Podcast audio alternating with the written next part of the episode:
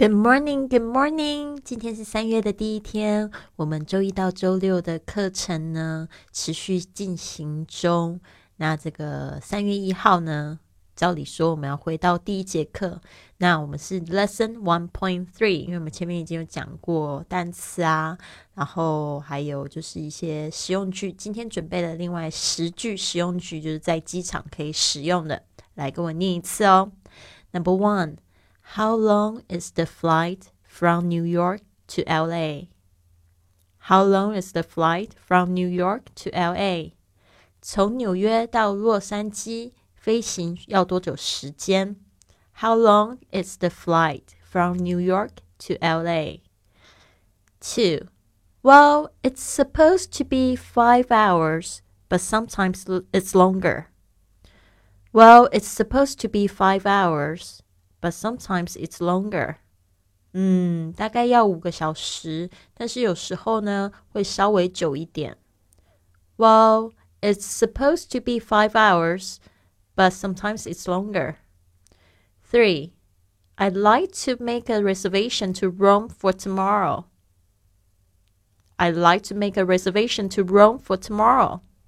我想预定明天飞往罗马的机票。 I'd like to make a reservation to Rome for tomorrow. 4. I can give you a reservation on that. I can give you a reservation on that. 我可以帮你预定那班航班的座位。I can give you a reservation on that. Number 5. How much is the round trip ticket from Sydney to Cape Town? How much is the round trip ticket from Sydney to Cape Town? 从雪梨到开普敦的来回机票要多少钱呢？How much is the round trip ticket from Sydney to Cape Town? Number six. The one-way ticket from London to Barcelona is 80 USD if you book early. The one-way ticket from London to Barcelona is 80 USD if you book early. 从伦敦到巴塞罗那的单程机票，挺早预订的话是八十美金。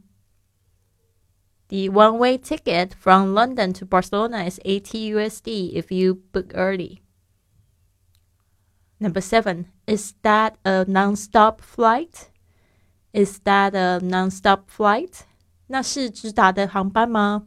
Is that a non-stop flight? Number eight, there's no direct flight from Kathmandu from Barcelona. There's no direct flight from there's no direct flight to Kathmandu from Barcelona. 从巴塞罗那到加德满都没有直飞的航班。There's no direct flight to Kathmandu from Barcelona. Number nine, you need to transfer in London. You need to transfer in London. 你需要在伦敦转机。You need to transfer in London. Number ten. I like to travel first class someday. I like to travel first class someday. 有一天呢，我想要搭乘头等舱。I like to travel first class someday.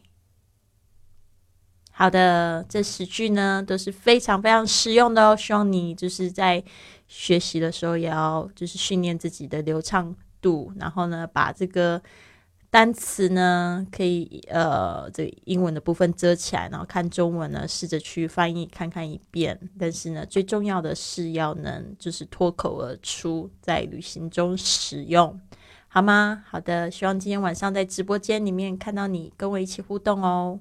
See you at eight.